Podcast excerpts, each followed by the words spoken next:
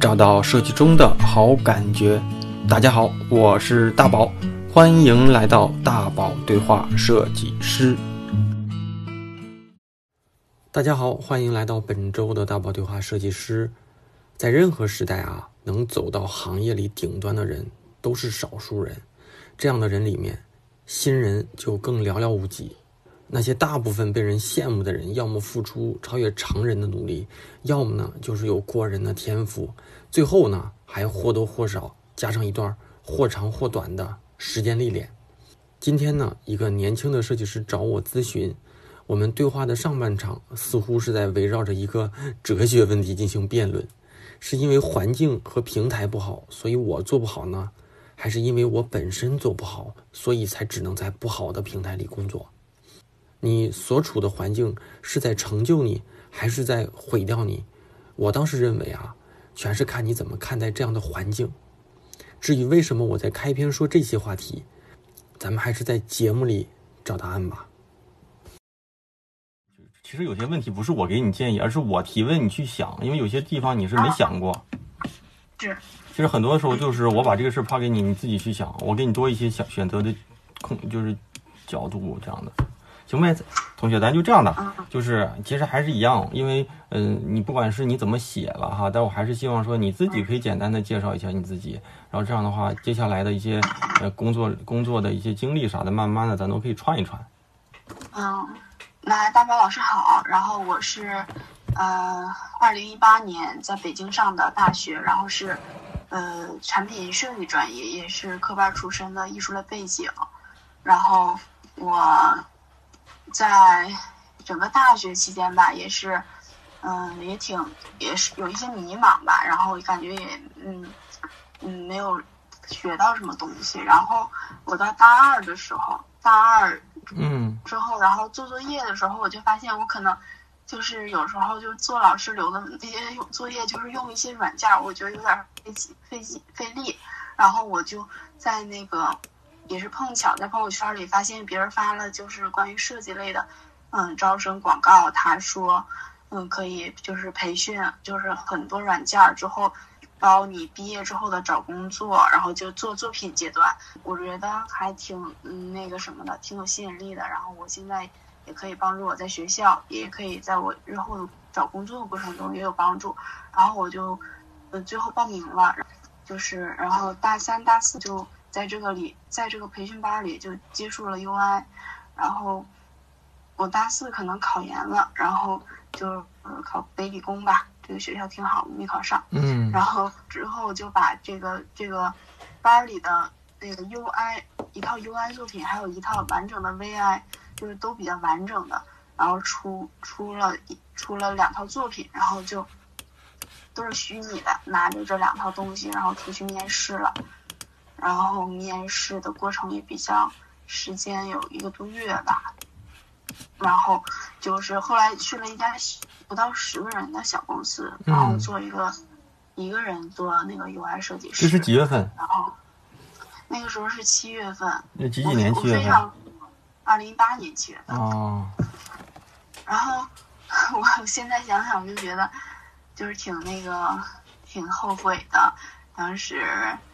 就是自己选择了一个人特别少的公司，然后也没有人引导方向，然后产出的东西也不是很满意，然后他们项目推进又很缓慢，然后就是做 UI 的，做小程序、公司官网，还有数据后台，还有一些物料和插图的东西。嗯。然后工作半年之后吧，我觉得就什么成长也没有，然后我就辞职了。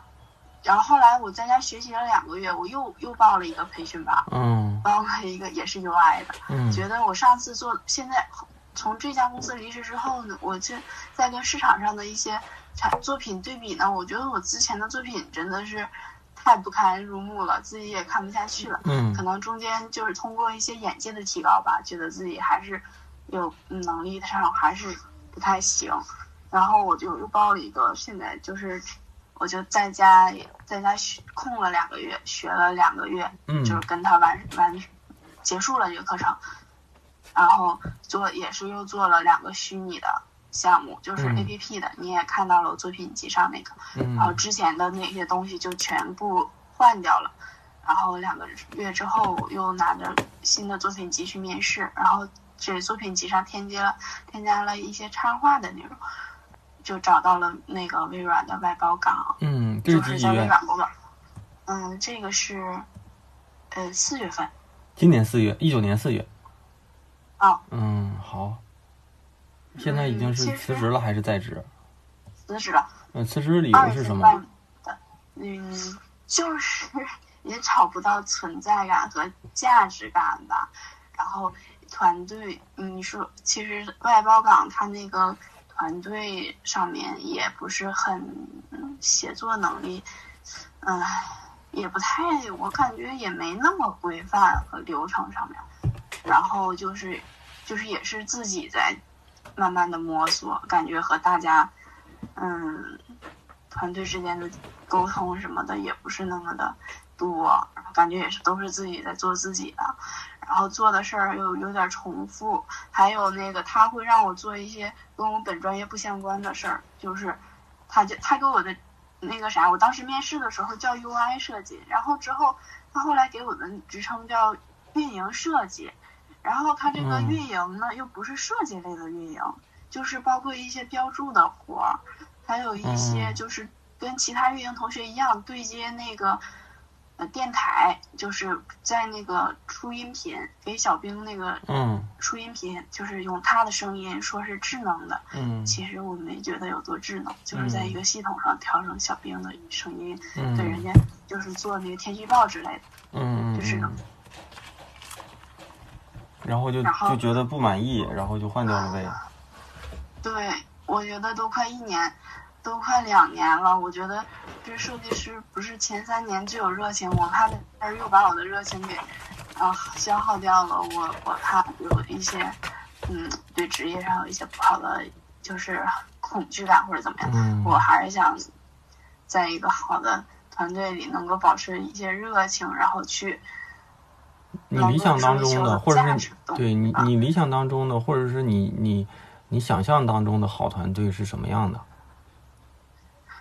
就是大家平时可以，就是人肯定人也很厉害呀，然后，呃，我可以向他们学习到一些东西啊。大家平时在一起，可能有些设计团队会有一些设计交流活动啊，或者是小组内有一些比赛呀，然后还有他们有那个考核制度啊，然后就是让你有那种积极进取心，嗯，或者嗯，他们有评就是 KPI 吧，就是呃还有打分儿什么的，嗯，我来，概是，然后嗯有有人带你，就嗯，给你一个引导方向，然后就大概是这样吧。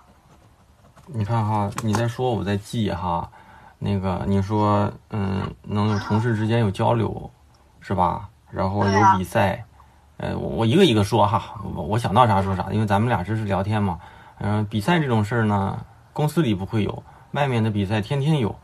嗯，无论在不在大公司，你有没有去做一些比赛，或者是你有没有积极去关注和参与这些比赛？我关注过，但是关注的不是很深，然后也觉得现在自己的能力还没有达到那这个这个跟在大公司不在大公司关系一点关系都没有，甚至说你在大公司反而不一定有精力去做这种事儿，嗯这是一个哈。第二个就是你说有交流，那我这么说吧哈，就是包括说你说有制度啊，公司有一些制度能让流就是程正规呀，然后你怎么知道大公司一定就流程正规？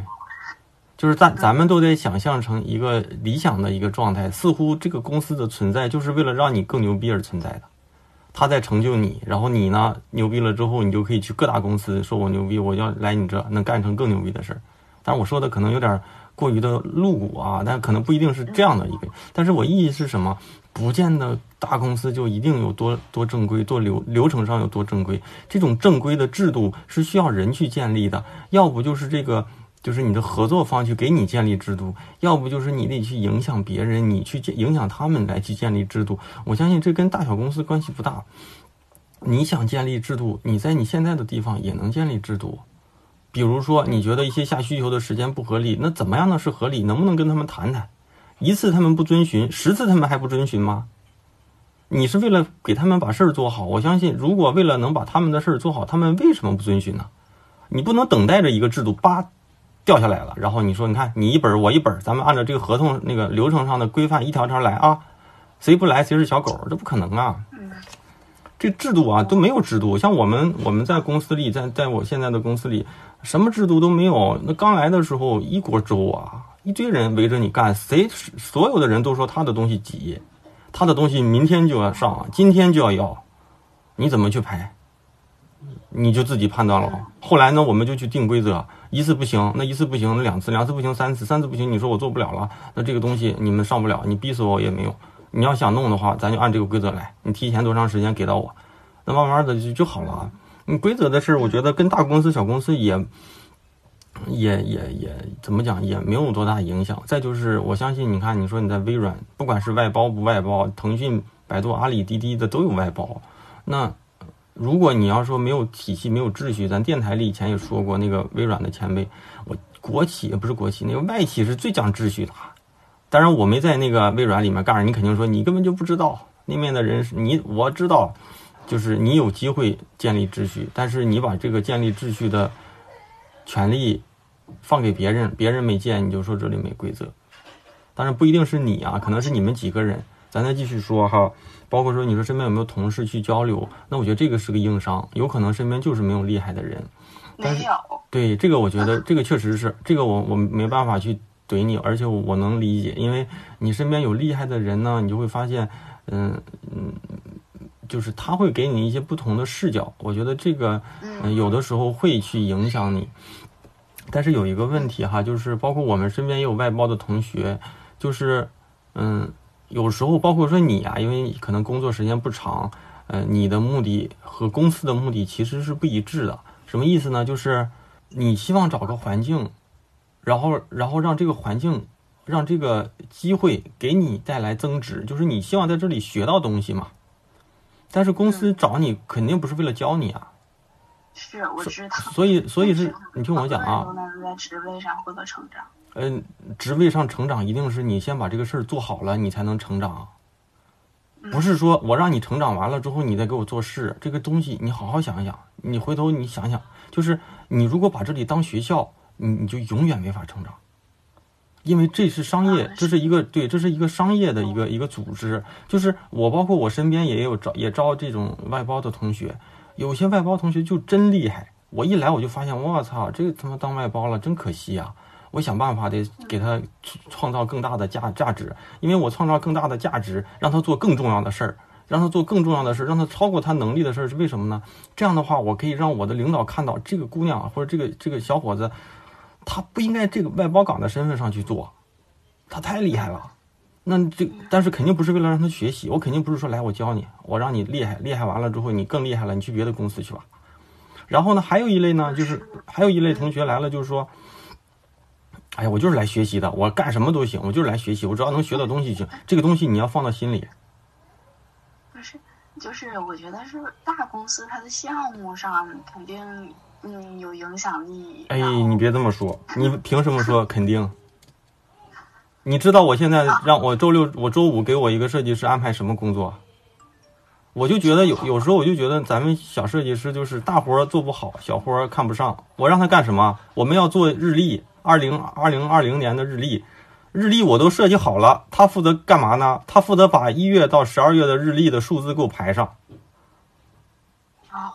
他连版式、位置、字体都没得选，因为我已经做好了。我说你只负责把一月到十二月，因为那个月历啊，月历，那月历呢，就是你会发现一号，假如说这个三四月一号的那个一号是星期三，那就从星期三开始排嘛，对不对？五排到四月三十号，五月一号，五月一号可能排到最后是星期一，那就排嘛。周六周日颜色标个红色，剩下都是黑色。我位置也调好了，字体也选好了，什么都弄好了，我只让他给我把这个字给我换上。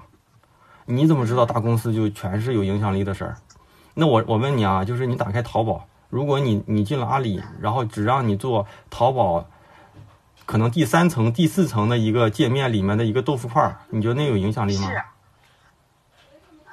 而且有的有的，而且有的你都找不到，有有的我们别说你了，我有时候也做一些东西，我都找不到。有的那个那个那个图有多大呢？就比手指手指甲大一点。你觉得这有影响力吗？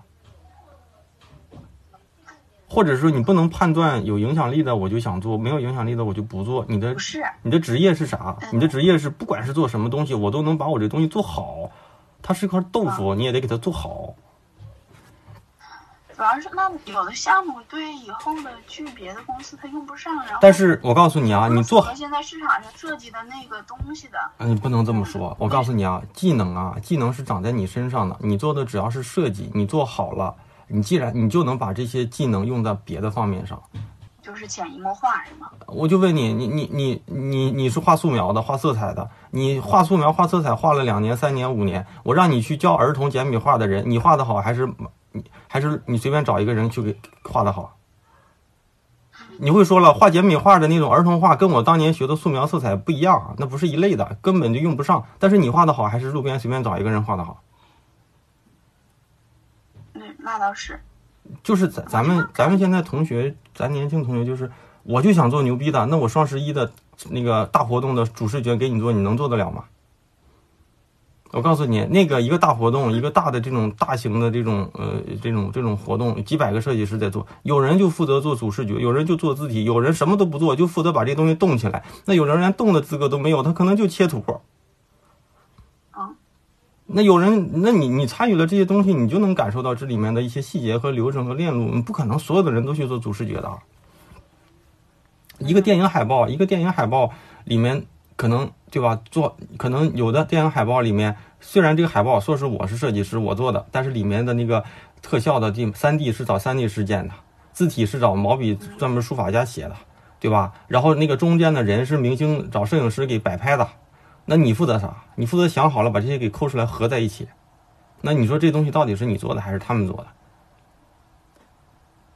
其实这个不是这样的，就是咱们我觉得哈，就是如果你要跟我一起工作哈，我觉得首先是这样的。我这样的机会也没有，我连这样配合的机会也没有。不是拿出去出拿得出手的东西也是很少啊。呃，那就是你在怨天尤人了。我要是说句不好听的，那就活该喽。是不是像你这样的人都该活该？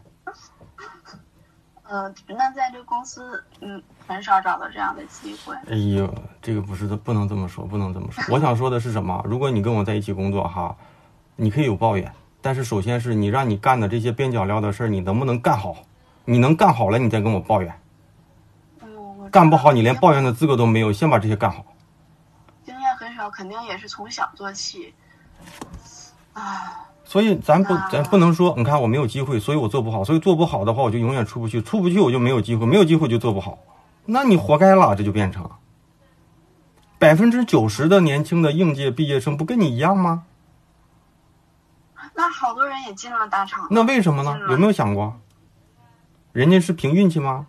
那那那那要凭运气，那咱就没得没没得了了。我只能咱就认命了呗。不是吧？肯定也是有实力的部分。实力的部分是什么？是他们一毕业就能去做一些特别牛逼的、对未来找工作特别有帮助的东西，他们不会去做那些边角料的。不是，他们基础什么的作品集看上去还是超超出超出同龄人的吧？看上去还是符合那个我我的吧？我反正哈，就是随着自己的那个年纪越来越大哈，我我就会变得。不去轻易给别人去下判断，就是我可能会给自己判断，就这个事儿，我我我觉得是这样的，跟我相关的，我判断是他能这样或者他能那样，但是别人的东西你不能去给人判断。就像你之前说，大厂就应该东西很流程，有流程化，然后东西同事什么的就应该应该去带你。我告诉你啊，嗯，不是，我告诉你，稍微有点也行啊。你你还是在给别人下判断。哦，好的。但是这个比例你不能这么说，就像我轻易给你下判断，是不是所有的像你这样的人，百分之九十的设计，百分之九十的在北京的毕业生都是跟你一个条件的？那你现在不行，那我要是按照你的推论，应该他们都不行。肯定不是现在。所以说你你的不行，你就会说啊，因为我没有机会，我没有机会做好，所以我就没有机会做有用的，没有机会做有用的，我就没有机会去去试试这些大厂。那这个不对的，我告诉你啊，就是在我们公司里，我们的设计师年轻也好，年年年长也好，设计师，你说所谓的交流，你要是为了进大厂去听一些分享会，你现在也能去听分享会，而且我们也不见得有多少分享会，你知道吗？你要是为了这个，你这个没有意义，就杀掉。有分享会给你改变不了你的，分享会是什么锦上添花的？分享会什么是分享？分享就是当时你在现场听，怎么都他妈觉得有用，回到家过两天你都忘了。嗯，所以说你你好多人都说了，我在这能不能去参加什么分享会？能啊，一一个一个一年举办有个那么一场两场的，我也不知道这些东西有什么用。我知道这些可能就是锦上添花的事儿。然后你说你说有人带有人带的事儿，我告诉你啊，有人带一定是你你把事儿，首先是咱咱都是在具体的事儿上，然后呢嗯怎么说呢，就是你得想办法把你能做好的事儿先做到好，就即便说让你抠个图，这个例子我以前经常说，咱们就是抠个图哈，我抠的肯定比你抠的好。嗯所以呢，你可能看不上抠图。我为了我找工作，我抠图好有什么用？我要做牛逼的东西才能找到好工作。但是你连抠图都做不好，你怎么能找到牛逼的工作？不就是这样的吗？反而说这些东西大家都不在意的事儿，就应该先做好。比如说什么啊？昨天我跟我的设计师，我们俩在在说工作的时候，我就说，我说你只要能做好一点，你的设计肯定能提升百分之二十到五十。就是什么呢？就是我们做的所有 banner，手机上的那些资源位的 banner，你做好一个，你就把这个 banner 在哪个地方投放的那个当当前的那个页面截个屏，你把你的 banner 贴上去，贴上去之后再发到你的手机上，在手机上你再去看看有没有问题。你做好这一点，你所有的 banner 都做好这一点，你的设计就提升了。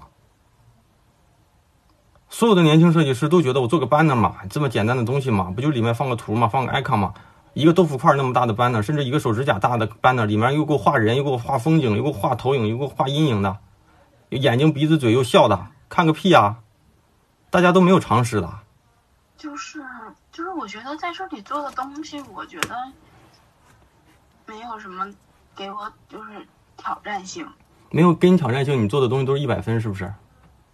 不是，那不是就是做做完了也就就是没有挑战性的东西，六十就做下一个了，就是没有挑战性同样的东西了。没有挑战性的东西，就是别人要求六十分，你做到六十分，或者他们也不懂，你做到五十分，他们也觉得行，所以这事儿就过去了嘛。嗯，所以就把自己就当所以你自己，你别人别人对你无所谓，别人把你当成工具，你把自己当成工具，你没有把这些工作当成给自己带来价值的一个一一个一个阶梯。他们要求时间也卡在那。那时间卡在那，做完之后，你回家有没有有没有机会把这些东西做得再好一些，放到你的作品集里？因为这个是什么呢？这属于真实项目，你做的作业都是你做的来的作业，真实的世界是你没法去想象的东西。就是你今天是这样的，明天可能就是那样的，或者是你的领你的现在你做的需求是个 A 方案，但是你你按照他的 A 方案做完，你总觉得这个方案不是我最满意的，你能不能回家再做个 B 方案？你做个 B 方案，你觉得更好，放到作品集里，你觉得不好，但是你你觉得比那个好，你第二天给你那个同事看看，你说，哎，这个活动我又做了个这个方案，咱下次试试这个呗，你看这个效果好不好？你一次不行，你两次，两次不行，三次，人家就觉得这小姑娘上心，什么东西都有机会做出价值的，真的。我们我们这边有一个团队做什么呢？做内部的这个公仔毛绒玩具的这个。有一年，这个团队几个设计师我忘了，一两个设设计师，他不做什么 APP，他不做什么广告视觉，他不做什么 UI UX，他就做那个各种小汽车的公仔、小橘子的公仔，对吧？就各个业务的公仔。那按理说是不是应该辞职，应该去换工作？我他妈来做 UI 的，人家那个那有个小团队，人家得了，人家那个这个你说本来就是来做优然后那你这一两年都把我的想那个做的事儿都我告诉你首先是人家那个团队在当年是滴滴的一个优秀 KPI 里是达的最好的，这是第一。第二是什么？第二是什么？你把那个东西设计的好，一样能把别的东西做得好。嗯，咱们想的东西都太自私了。那你要是这么说，我只能让你去腾讯的最牛逼的团队，跟着最牛逼的师傅，你才能成长，是不是？跟别的团队都成长不了。那不是，那怎么不是？我觉得，我觉得就比如比如说，我就换换句话说，我现在说是只能在腾讯的，然后你说那不是，那我说如果给你放到美团，你说美团也行，美团不行，因为什么？美团不如腾讯牛逼，美团的东西不如腾讯的那看起来更牛逼，你只有在腾讯那那里，我是来这里干才行。我觉得你都在微软，不管是外包也好，不外包也好，你都在微软了，你没有利用好这个平台，你你怨谁呀？你怨谁呀？你天天人家把你当外包，你就把自己当外包，就真是这样的。你把你微软有，我最起码你是在微软的办公室工作吧？可是也没有动力呀，他也不会没有动力呀。你没有动力，那是你没有动力，叫什么？三个字：自驱力。如果你在滴滴，你在腾讯了，你两次做的活做不好了，你可能也没有动力了。凭什么你说在微软没动力，你去别的地方就有动力？那你就是一个没动力的人。他也不会给我那个转我是，我们这边的滴滴的这个外包同事，周六周日跟我要活干，我也说不承诺，转不了。人家就问什么都行，我就想干，我就要多干点。我本来就最差，也是九五年的小孩儿。好吧？你自己没动力，跟环境没关系。环境再怎么好，你没动力也是个没动力的人可是我总是觉得有一个好的项目给我，然后没有好的项目啊我觉，得怎么天生就该给你好的项目去成就你呢？好吧？咱不能这么说，怎么什么事都得给你最好的才能让你牛逼？不可能的。而且跟我天天要活干那个小孩干什么活？就是干那个日历改数字的活，他也挺开心的。这也是外包，也是九五年的，也是小小女孩。哦，好吧。你按照你这种想的话，人家就应该辞职了。那世界上不是都像你这么想的，好多人还是觉得我在这待外包，为什么？因为我觉得我有价值，我做最差的、最最没有价值的事，我也能把这事做做得好，做的认真。我做十二个月的数字，我也做不错，我能排得好。你让你做，没准有哪一次，你你知道吗？我在意的是什么？我在意的是简单的事儿能不能把这事儿做好。如果让你排十二个月，然后你把这十二个月给我排错俩，现在他们把那个正式员工和外包的都区分开，都不在一栋楼里，然后你所有的东西那个，我觉得小姑娘就这是说话就是真是这样有。点排挤吧，有点不不不公平吧那？你就别去啊！他枪他他他是他是夹着枪让你去的吗？对啊，大家都都挪到那边去。不是，我意思，是你就别去微微软了，当时就别去啊！你问清楚了就行了我之。前不了解，你不了解你问呐，你要很在意这些，你就应该问清楚呀。嗯，我之前去的时候，我确实不太了解，而且还有一个就是咱把这些就是你知道，还是这个话，你把这些外在条件归你的不成功归在于外界条件太多了，你知道吗？是，我我觉得我自己的判断力也是有，不是你你要特别在意这些的话，你就别去这种地方，你就别去。人一说外包，你别谈。我以前不知道，你不知道你现那你知不知道你在意什么？你现在跟我说的话，你特别在意想做好项目，那你就挑喽，那你咱就挑呗。一年找不到好项目，咱就找两年；两年找不到，咱就找十年。我除非我只能做到 BAT 的活儿，我不做 BAT 最主要的视觉活儿，我就不去喽。这事儿特别简单，因为你在意这些呀。就是我觉得之前，我觉得我错失了一些机会，就是总是挑自己眼光不太好，就是去了，嗯，不是眼光去了小不是眼光特不太好，是因为你在意这些，在意什么呢？在意是不是牛逼活儿，在意是不是能够做做主要的东西啊？那所以筛来筛去都是小公司能给你这些环境啊，大公司给不了你的，连外包公司都给不了你呢。你如果来我这当外包，我就会让你先从最最基础的改尺寸做起。我连你我我我可能让让你想的机会都没有啊！我不知道你改尺寸能不能改好，有人连改尺寸都改不好。如果你改尺寸改得好，那下次咱们就做个 banner，做个 banner 做得好，下次做个弹窗，做弹窗做得好，是不是活动页时间长了你去试试？活动页做好了做好了，是不是咱大活动的时候你去试试，对吧？试试好了，我就觉得我操，这个外包比一般的外包牛逼，有没有机会咱们做一些迭代的东西试试？做 logo 试试，再行的话，我说我跟领导说，我说这个小姑娘得留下。啊，但是你怎么说呢？你来了说我是外包岗，我是外包岗，我做不了那些，我上来就让你做好的吗？我不放心，你凭什么能证明你能做好的？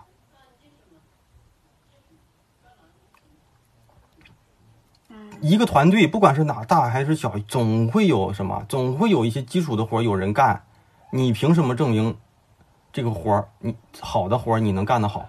肯肯定在我的判断是我得让最厉害的人去做最合适的事儿。你都没给我一个机会证明你能把这些基础的事儿做好，我凭什么相信你能去做好的事儿？然后你说好的事儿嘛，就是不重要的事儿呢，每天都是这样的，要的比较急，然后要求也不高，所以我就只能做到六十分就完了。那如果你要这么说的话，你能不能从能把六十分的东西做到一百分？你没证明过呀，你得先证明啊。我告诉你，我们之前的实习生，我电台里我忘了有没有说过，就是就是我给带出来的。他当时是大三，哎，不是是研一，研一，他他的本科学的是计算机，跟设计毛毛一毛钱关系都没有。研究生学的是交互设计，他也没学过美术。当时简历里面就一篇白纸，为什么要他呢？是当时他的简历里面画了几张用手绘板画了几张画，哎，我就觉得画挺好。而且手绘板你能画画和你能用手绘板画画，毕竟这还中间还有个技术在里面。我说先来吧。这这女孩也就是会个软件，但是呢，这女孩就是你告诉她什么，她可能也机灵也有心，做什么都愿意。刚开始我总是觉得。哎呀，有点对不起人家，人家是设计实习生，不能老让人做点跟设计不相关的。但是呢，总总得有人做，难道他不做我做吗？比如，比如说什么？比如说订会议室，那我让你订会议室，我订让你订两次，你是不是就觉得我是来做设计的？谁他妈来给你做做订会议室的？但是我告诉你，你可能连订会议室你都抢不到，订会议室里面都有技术，这个姑娘就能每次都能抢到，我都抢不到。就是每一次你你要定下一周的星期几的会议室，我们都提前一周开放。你到了那个点儿，你都抢不到，她就能抢到。嗯，你就会发现了，你连丢灰，你这是这是小事了，这是小事了啊。然后什么呢？然后呢？然后有一些什么，就我当时就说了，我说你把所有的工作，咱俩下次看东西的时候在哪做，你就贴到哪里，咱用手机看。有的时候这东西我一看，他这图就没问题，但是他还要再贴到手机上，我说你别贴了。他说不行，我必须得在手机上看，我才踏实。人就是一个小 banner，人家什么都不挑，人这个人就是厉害，人毕业就是能去百度。我他没有他没有为了做牛逼的东西而来的工作，他只是说你你我的领导把的把活干好，把活交代给我，不管是什么活，我一定能给做好。后来我才知道为什么他能把会议室每次都能定到呢？首先是他要定个闹钟，比如说我要定下周，今天是周三，我要定下周三十点钟的会议室。那我要是十点九点五十我就定个闹钟，他每一次都是嘎闹钟，他在学校里他都定闹钟，定好闹钟他就开始上我们的 A P P 准备抢。如果抢不到的话，他就看那个会议室是被谁抢到了，我们能看到那个记录。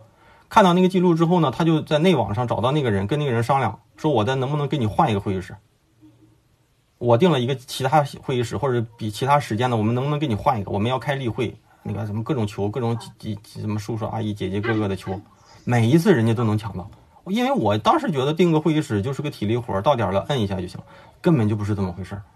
但是你会发现小事也有小事的一些技巧啊，你根本就不知道。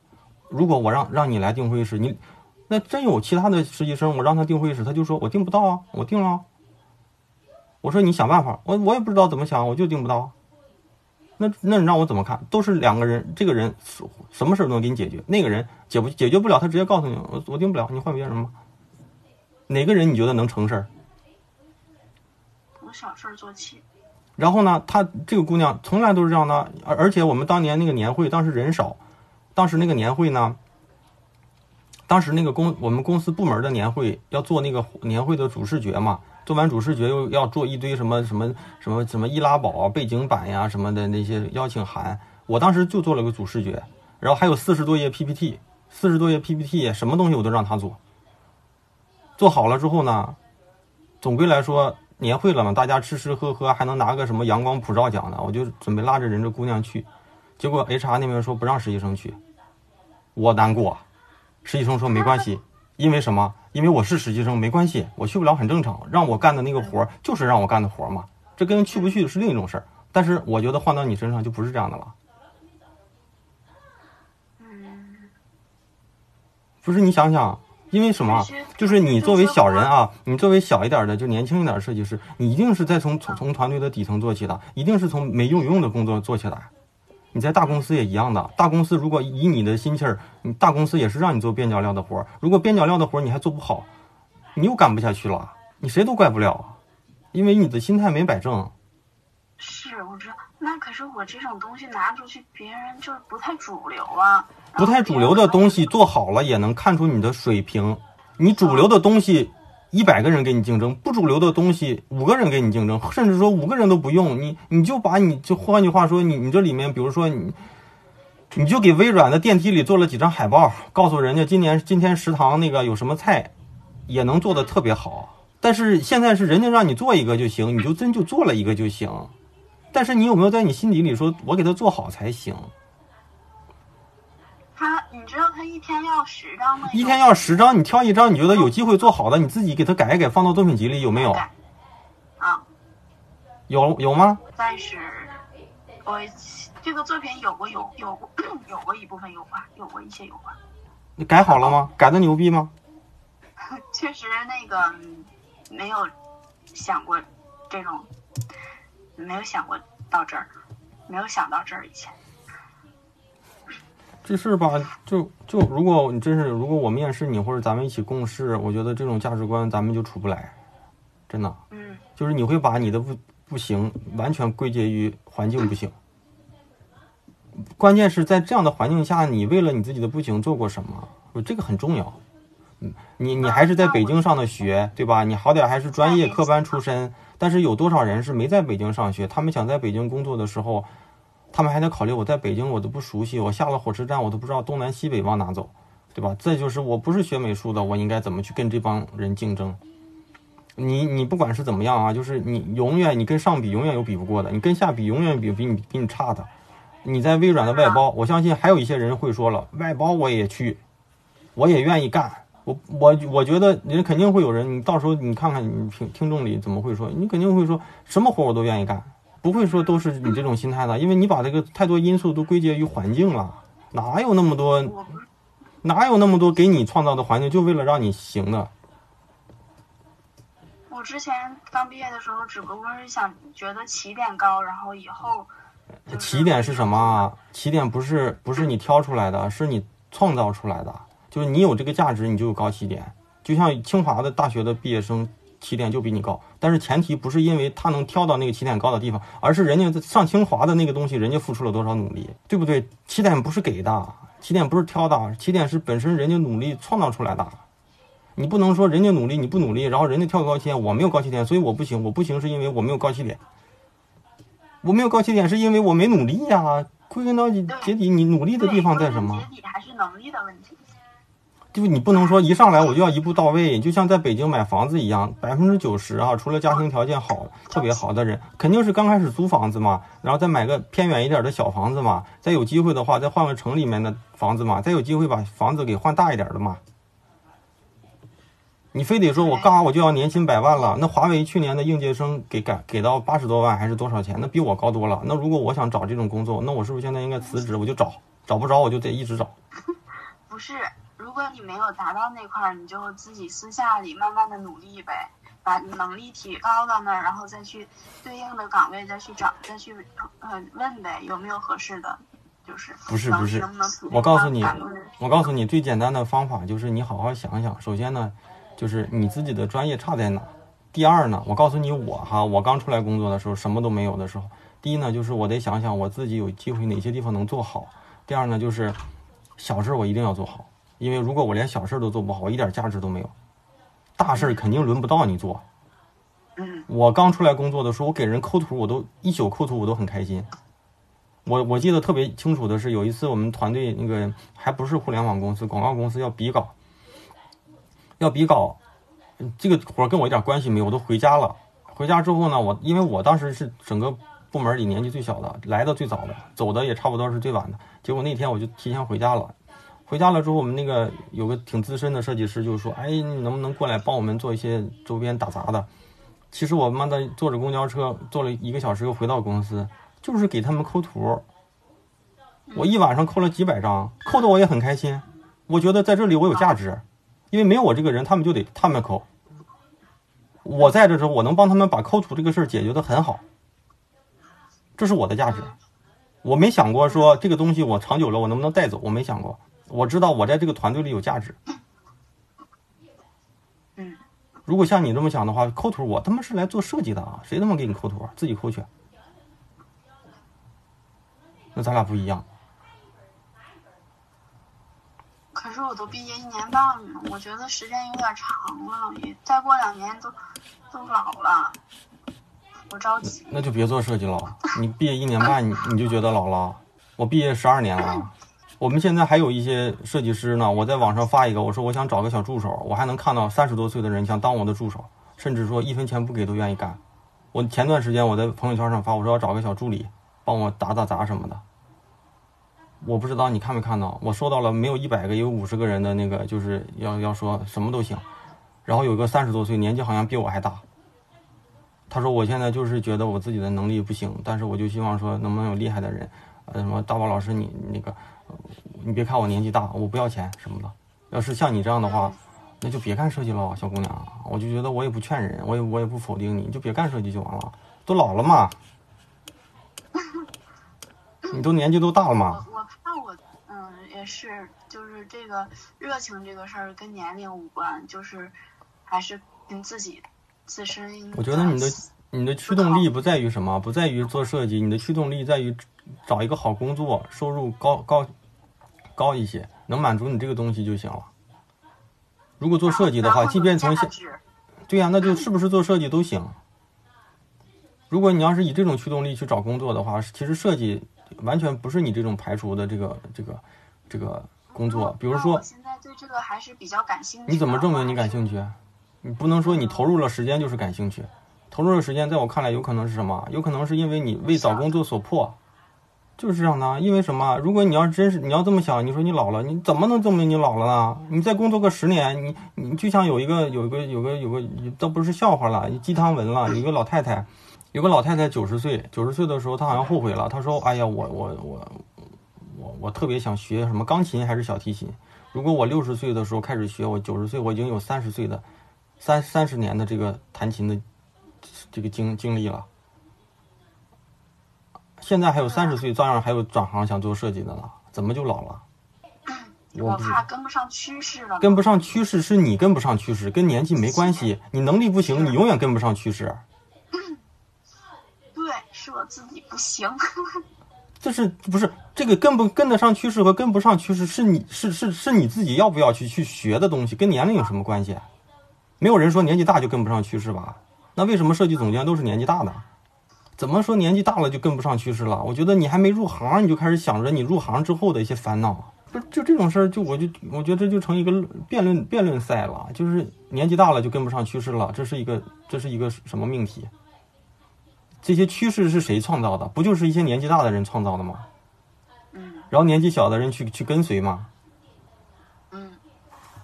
我我搞不懂，反正我觉得，如果这样的来说哈，咱咱就是就是，我看不出来你你在设计上保有什么热情，而是说，现在给你一份好工作，让你让你让你开开心心。在聊这个事儿吗？还没说到是那个呢，珍贵。然后，问题上，刚开始刚开始，我觉得哈，咱咱咱这花了这么长时间说的这个，类似于什么呢？类似于，不能说是价值观吧，认类似于你对职业和专业的一些看法，是吧？我觉得这些东西你好好想想，包括这些东西你后期好好听听。嗯。你再过两年听听都行。我觉得这这些事真是这样的，就是如果我我不会去这么想，我我会想我在一个团队，不管是什么团队里。我拿了这个钱，除了这个东西价值高和低之外，哈，我在这里面能创造多少价值？这些东西就真是这样了。就像我刚才说的，我那个同事，他即便给我换数字，那也是他的价值，但是不是他价值的全部嘛？嗯。但是给你，你就不乐意喽？我让你干三次，可能你就说我老子不干了，我又是个外包，对不对？所以这就是人和人的差距，我觉得这个不是能力差距，这就是看法的差距。那如果你是这样的态度，那那只能说你有这样的一个选择。那他是那样的一个选择，那他可能觉得什么无用，但是我在这个团队里年纪最小，能力最差，什么活我都愿意多干。周六周日的时候问我要活干，然后干的最差的活，人家干的也挺开心，人就是这样的。那如果这样的话。干个两年，不能说干个两年，干个半年吧。那我就觉得，哎，这他不能老让人干这个，是不是得干点别的了？重要的，得干点重要的，干点重要的之后，发现这干重要的也不差，是不是？咱再试不试吧？我我觉得嗯叫什么叫龟速进步，人自己自嘲叫龟速进步，龟速进步也在进步啊。九五年的，那会不会有的人他不会重注重视你这方面，他会觉得你那个是软柿子好捏，然后他就会什么都给你，然后最后也看不到你的那个优处优点呃，一？件事儿有正面有侧面。我这我我罚你去跑三十圈儿，你会说你他妈来整我。但是你你要是往好里想，我跑三十圈儿对我身体好，我愿意跑。看你怎么去看。我软柿子，我捏你，那是你这么觉得我在捏你。换个话说，做什么事儿，你软件用的比人熟，你对齐，你排版的东西，你这个东西是让你做，最后呢，熟练程度、能力程度是练在你身上，不是练在他身上。嗯，还是那句话，抠图你抠一百张和抠一万张之后，你看看你自己哪个更厉害。最后呢，你抠一万张，你厉害了之后，本事也长在你身上，也没长在我身上。嗯，还有就是我可能就会，呃，啊，嗯，也不是吧，还是自己，我可能会觉得同龄的人有的也觉得也挺很优秀了，我也想像他们一样，那怎么那还是自己的问题。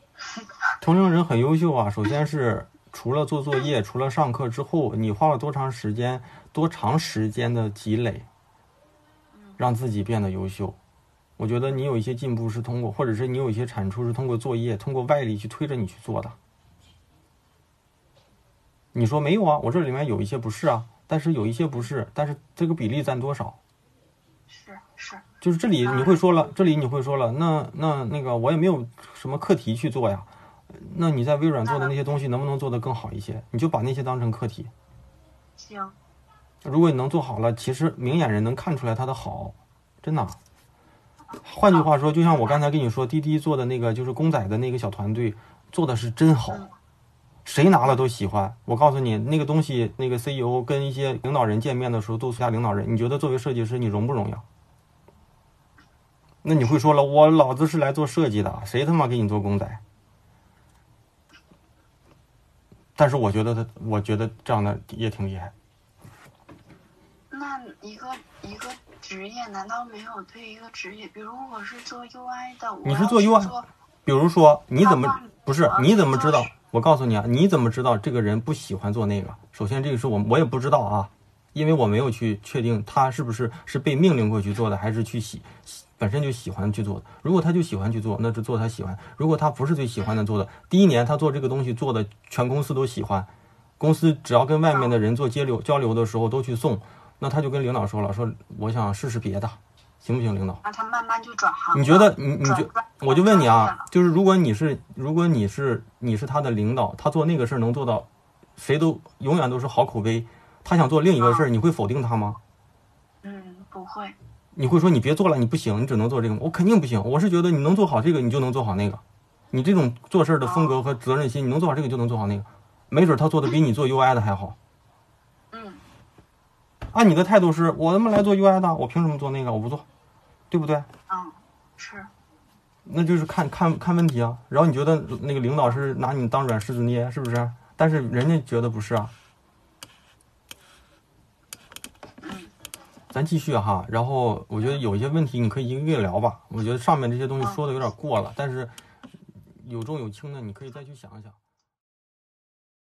节目听完了，我是大宝。我记得有这么一句话，虽然不知道出自谁之口，但大概意思就是，即使在最差的环境下，也有可能做出最好的决定。再者说来啊，是不是我们所处的环境真的有自己感觉的那般差呢？做到了我们能做到的最好吗？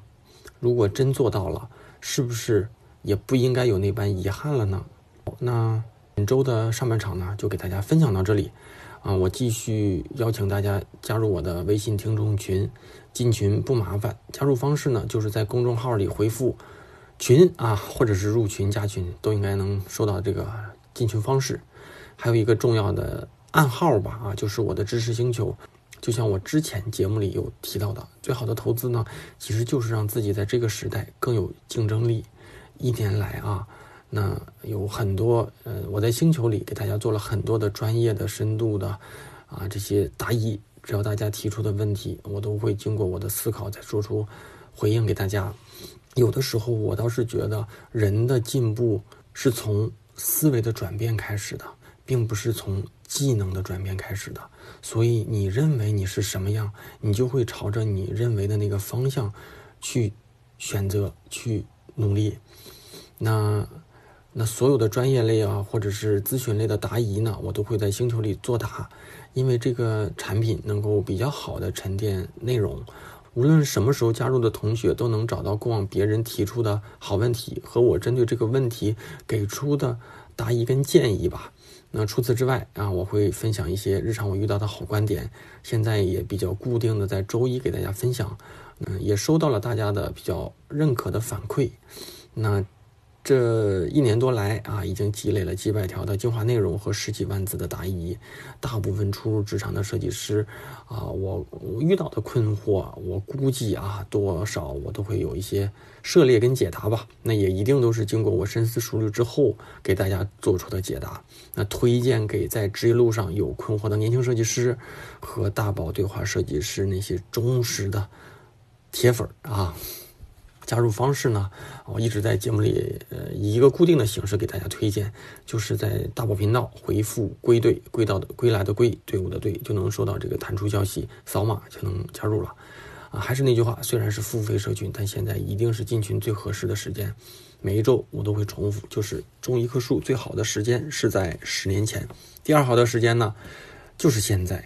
当然了，这里只有老同学才能知道这个群、这个社群的价值啊。好，那咱们节目结尾再次感谢一下，啊，本周给节目打赏的同学们，推荐大家给公众号里面打赏啊，一来便于我统计这些打赏的同学的名单，二来呢，公众号里也不像不会像其他的平台抽取那么多的费用。那啊，这周啊，这周口播的感谢有很多新人，好像是我第一次读啊。那再给大家就是同步一下，就是暂时咱现在口播的进度啊是。是到了那个我的同事在日本做设计的那一期的名单里，那后期呢会每周挑四到六六七个吧同学进行口播感谢，啊多多希望大家能够给予节目的支持，那所有的打赏我都会在节目里进行口头的真诚的感谢啊。第一位同学第一次读啊，叫派大星啊。下一位同学啊，这个没记错的话，也是我第一次读。神仙打人切克闹啊，这名字真调皮啊。下一位同学，L I N 啊，林啊林。再下一位同学，C H O W，这个周吧周。再下一位同学，遥远啊。再下一位同学，萧青天。最后两位铁杆的小兄弟啊，八大明和东隅一世啊。下周会继续分享节目的这个下半场，虽然内容依然具有话题性，但我还是希望看到大家的反馈跟评论。如果您有任何想法，有任何听到节目之后的一些观点，也欢迎写到留言区，给我，给我们大家，给这位同学一些自己的看法跟建议吧。好，咱们下周三晚上十点钟左右，网易云音乐、喜马拉雅、荔枝、站酷、蜻蜓等主流的音频平台会同步更新。那咱们就下周三晚上再见吧哈，拜拜。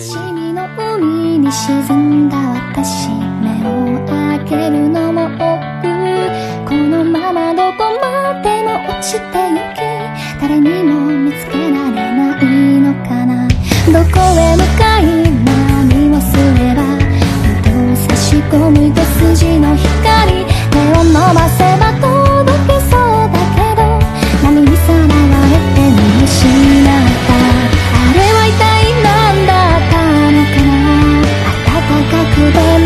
しかったの。認識の答え